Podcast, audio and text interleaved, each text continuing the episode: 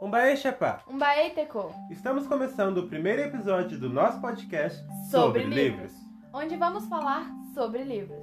Nós somos Rayane Gonçalves e Gabriel Venâncio. E neste podcast vamos falar sobre nossas paixões literárias. O tema de hoje é livros escritos por mulheres indígenas.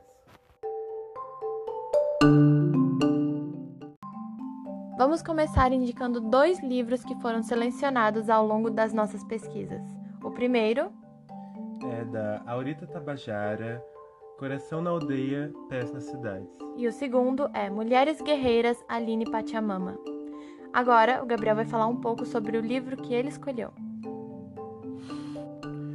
O livro que eu escolhi foi Coração na Aldeia e Pés nas Cidades, da Aurita Tabajara, que nasceu na aldeia Tabajara, no Ceará. O livro que ela escreveu, ele é todo em formato de cordel e tem uma rima muito bonita. E ele é um livro muito forte, porque ele traz toda a fala da mulher indígena de quando ela sai da aldeia e vem para a cidade. O livro conta como a protagonista ela é explorada pelas famílias na cidade por causa do estereótipo que a mulher indígena tem quando ela sai da cidade, que ela só pode ser uma doméstica, uma mulher para fazer serviços manuais. E ela, ela deixa uma mensagem muito forte de como ela está na cidade, mas o coração dela ainda está na aldeia é, a vontade que ela tem de estar na aldeia, de estar com os filhos delas, de continuar a, vivenciando a cultura dela. Por isso esse livro ele traz essa mensagem que hoje em dia é um estereótipo muito grande que quando o índio sai da aldeia, ele não é mais índio mas isso é uma coisa que a nossa sociedade ela tem que começar a desconstruir, porque o índio ele tem todo o direito de ter um telefone, um telefone, de ter um carro, de poder acessar a internet, e ele ainda vai ter as tradições deles, ainda vai ter a aldeia dele, ainda vai ter as culturas dele. Sair da aldeia não faz dele menos índio. E isso é uma das principais mensagens que esse livro quer demonstrar esse livro ele é todo ilustrado em seus gravuras da Regina Drosina. E esse livro é muito lindo. A capa dele em si é maravilhosa, ele todo é maravilhoso. E ele traz toda a mensagem de como ela, como a protagonista é mãe, as lutas que ela tem como mãe. E é uma mensagem muito importante que eu acho que todos deveriam ler esse livro.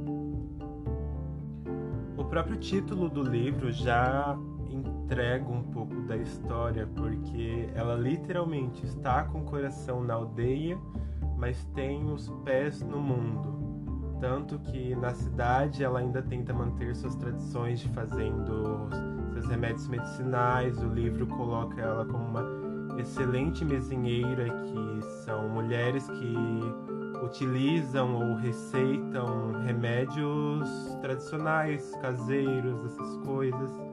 E isso é importante porque mostra como, mesmo ela sendo uma indígena na cidade, ela não é menos indígena do que um indígena na aldeia.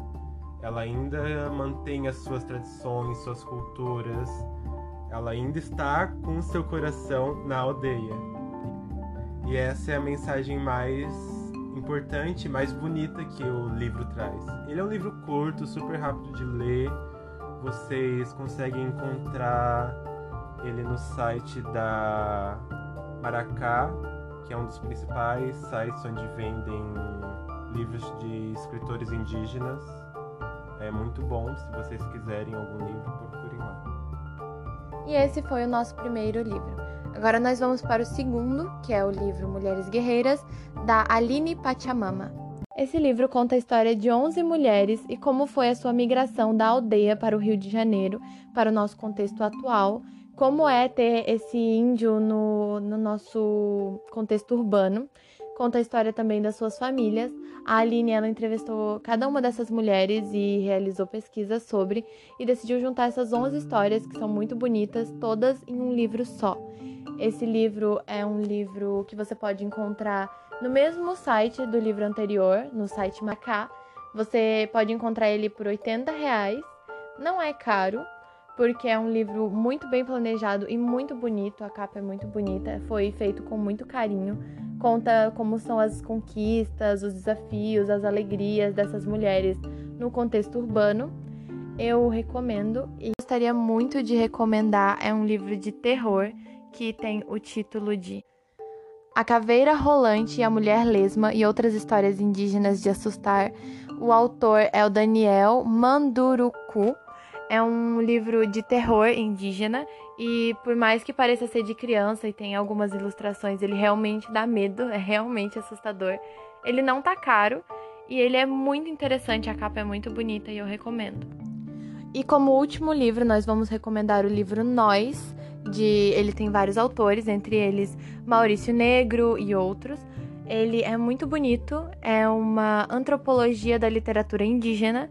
Yasimai desculpa se eu falei errado, que era uma menina tão especial que fez com que o sol se apaixonasse por ela, deixando a lua enciumada.